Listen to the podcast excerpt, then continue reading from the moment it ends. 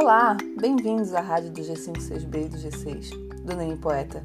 Nesta podcast teremos o segundo episódio da série A Educação de Crianças Pequenas, com o tema Como os outros NEMs planejam a transição da educação infantil para o ensino fundamental. Neste episódio, vamos conversar com outras unidades de educação infantil da rede pública municipal. A unidade Cristo Redentor, que se localiza no centro de Florianópolis, a unidade Francisco Dalina Lopes e a unidade NEM Morro das Pedras. Ambas ficam aqui no nosso bairro. Eu sou a professora Adriana e vou fazer a mediação desta podcast.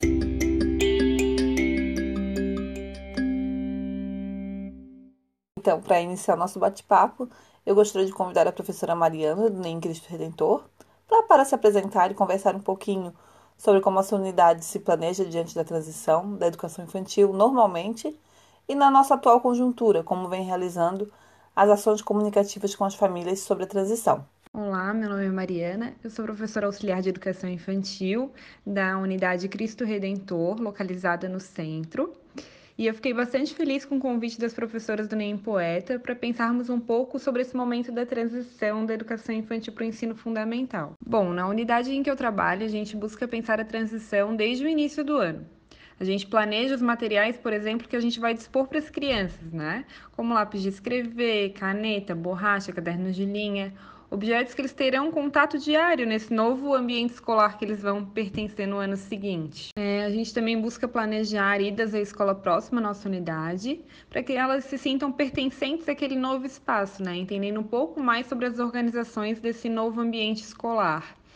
No caso, a nossa escola mais próxima é o Instituto Estadual de Educação e é para onde geralmente as crianças do nosso G6, da nossa unidade, vão no ano seguinte. Ao final do ano, é, a nossa unidade tem o costume de fazer um ritual de passagem, que é uma maneira simbólica das crianças entenderem esse momento de despedida que eles estão vivendo, né?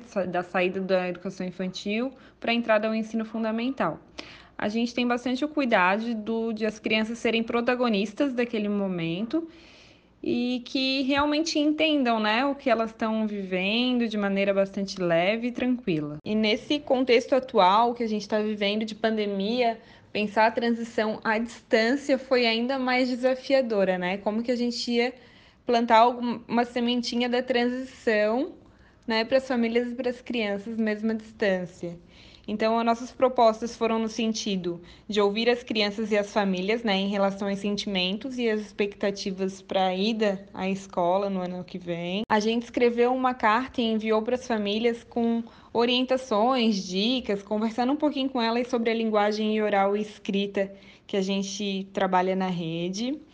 É, realizamos contações de histórias que falem um pouco de mudanças, de despedidas, para eles já irem se alinhando também com esse novo momento. E nós vamos realizar também um encontro via Meet, para marcar essa despedida da educação infantil mesmo, né? Mesmo que de forma online, a gente vai fazer o nosso ritual de passagem. Vamos fazer uma dinâmica com as crianças, vamos mostrar um vídeo de fotos dos melhores momentos que eles vivenciaram na unidade, né, durante desde o G1 até a entrada ao G6. E é dessa forma que a gente vem pensando a transição, né? Sempre refletindo, buscando melhorias. E é isso, agradeço a todos. Obrigada, Mariana, por trazer um pouco das possibilidades que o seu grupo vem planejando. Eu também já fiz parte da equipe da Cristo Redentor, né? E fico muito feliz com a sua participação, como minha amiga e excelente profissional que você é, aqui no nosso bate-papo.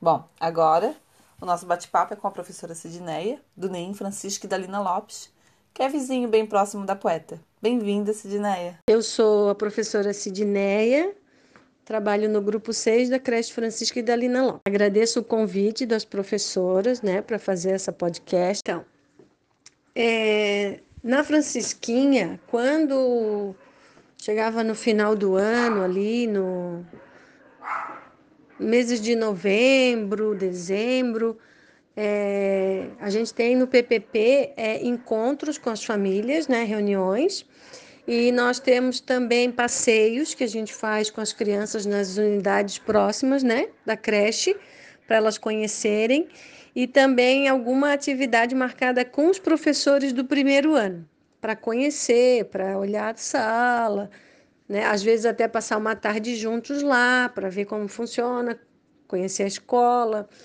é, olhar o parquinho, coisas desse tipo. E tem também as ações que acontecem durante o ano dentro da sala, que são ações é, é, pensadas especialmente para que as crianças comecem a adquirir autonomia com relação à ida ao banheiro, com relação ao uso de materiais coletivos e individuais, de organização desses materiais, para que quando chegue lá na, na, no primeiro ano elas consigam ter já essa noção de cuidados com o seu próprio material. Por exemplo, o uso de estojos, né, com os lápis, com seu material individual, bastante uso de tesoura, bastante uso de cola. É, a gente incentiva eles a colarem os seus bilhetes, né, para terem noção de como fazer, de como utilizar isso. E é, abrir e fechar cola são pequenos detalhes que fazem a diferença. E esse ano, com a pandemia, é, os passeios ficaram inviabilizados, as reuniões, mas a gente tentou marcar e a gente vai realizar uma reunião com a professora do primeiro ano de uma dessas escolas próximas. A gente vai fazer uma reunião via Google Meet para ela conversar com os pais e com as crianças. E, e a gente vai tentar, que a gente não fez ainda, mas a gente vai tentar é, apresentar para as crianças as escolas mais próximas é, via visita virtual né? Tá, esse material está sendo produzido ainda, para ver se a gente consegue mesmo deixar essa, essa transição mais fácil para eles, assim, né? Não ser uma coisa tão distante. Obrigada, Cid, por evidenciar aqui algumas das ações da Francisquinha, que eu também pude acompanhar de pertinho no ano passado, quando trabalhei no NEIM, e presenciei o quão vocês estão é, refletindo e qualificando a prática pedagógica na unidade. E agora eu gostaria de convidar, para finalizar o nosso bate-papo, a coordenadora da educação infantil do NEIM Morro das Pedras. Esse NEIM ele é vinculado à Escola José Amaro Cordeiro, então é um ponto de vista bastante interessante para fecharmos a nossa conversa sobre a, as ações sobre a transição de cada unidade.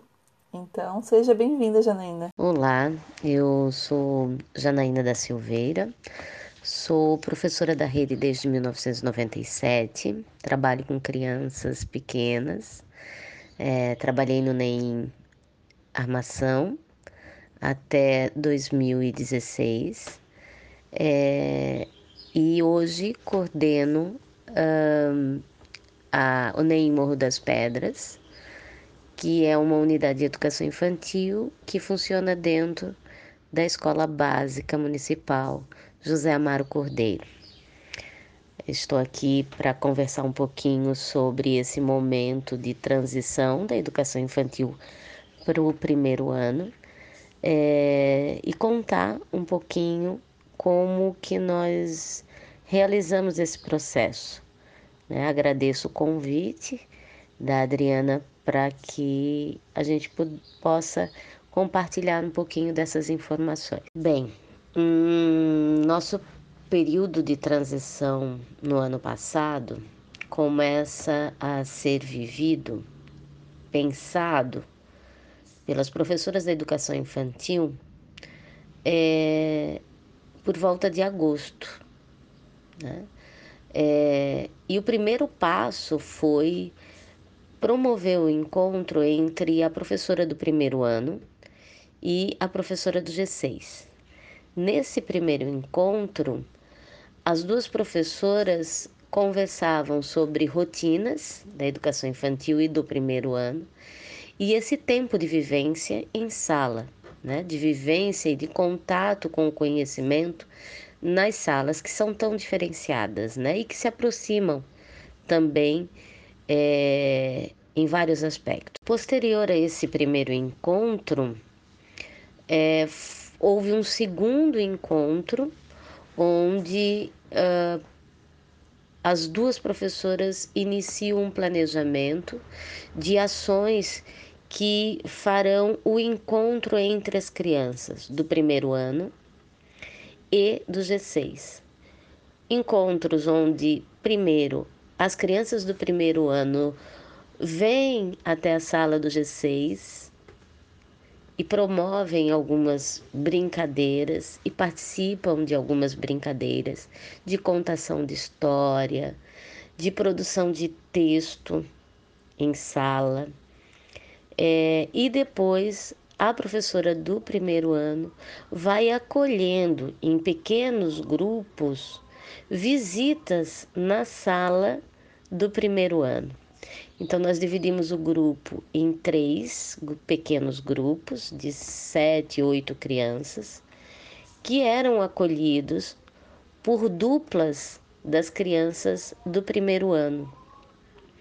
E ali também houve brincadeira e também houve algumas outras interações, como contação de história, é, bingos, uh, caça-palavra, todas essas, essas uh, brincadeiras e todas essas interações sempre é, passavam por um processo avaliativo ao final dela, né? Uh, e num terceiro passo, então, a gente fez uma reunião entre professoras e famílias do G6 onde houve um bate-papo, uma conversa para é, retirar um pouco dos questionamentos, para é, solucionar algumas dúvidas, mas principalmente com o objetivo de diminuir a ansiedade dos familiares, né? Com relação a essa, muitas das crianças que eram integrais com relação a diminuição desse tempo que as crianças iriam estar na escola e muito também para essas questões das maiores dúvidas da família, que é se a criança ao chegar no primeiro ano precisa estar completamente alfabetizada, quais são as diferenças entre alfabetização e um processo de letramento, enfim, foi um bate-papo muito legal. Ao fim de todo esse processo, nós avaliamos que nós deveríamos ter começado essas, essas propostas já em agosto, porque uh, efetivamente as crianças nessa interação ela se deu em setembro, outubro e novembro. E a gente avaliou que deveríamos iniciar em agosto. Então, havíamos como planejamento já é, a antecipação né, dessas vivências entre as crianças para o ano de 2020, já em agosto. Fato que não ocorreu porque é, veio a pandemia. Então, nesse ano, nós é, criamos um grupo de famílias utilizando o WhatsApp, né, para aproximação, com objetivo de aproximação. E nesse grupo uh, nós vamos socializando com as famílias ações de comunicação uh, com o G6 e muitos deles, muitas dessas ações ligadas aí então a essa linguagem que é tão uh, explorada né, no G6 que é a linguagem escrita, através da literatura, através de brincadeiras. E ao longo desse semestre, algumas famílias nos uh, questionaram, algumas nos mostraram né, uma certa ansiedade com relação a esse processo de letramento, a esse processo de aquisição do desenho da escrita é, se isso faria alguma diferença, se isso teria algum prejuízo para as crianças, pelo fato das, de nós não estarmos com o atendimento presencial.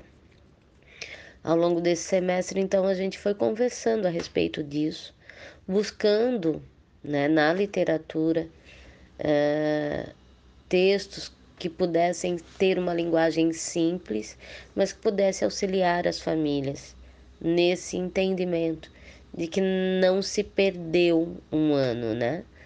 é, se vivenciou ele de forma diferente e que nessa caminhada as crianças também aprenderam, as crianças também tiveram contato com essa linguagem que é a linguagem escrita, né? É, de modo diferente, sim, mas que esse professor do primeiro ano também compreendia que é, esse trabalho de acolhimento dessas crianças no ano que vem precisaria ser um pouco mais olhado em termos de cuidados, né? em termos de sensibilidade nesse trabalho. Então, organizamos uma reunião onde a professora que hoje está atendendo o primeiro ano da escola é, vai é, também fazer esse bate-papo via Meet agora, né? Não vai mais ser na nossa na nossa sala de trabalho, mas vai ser via Meet. E nós vamos também proporcionar esse bate-papo, buscar sanar as dúvidas das famílias e buscar uh, diminuir essa ansiedade. Antes de finalizar nosso podcast, gostaria de agradecer imensamente a disponibilidade da Janaína.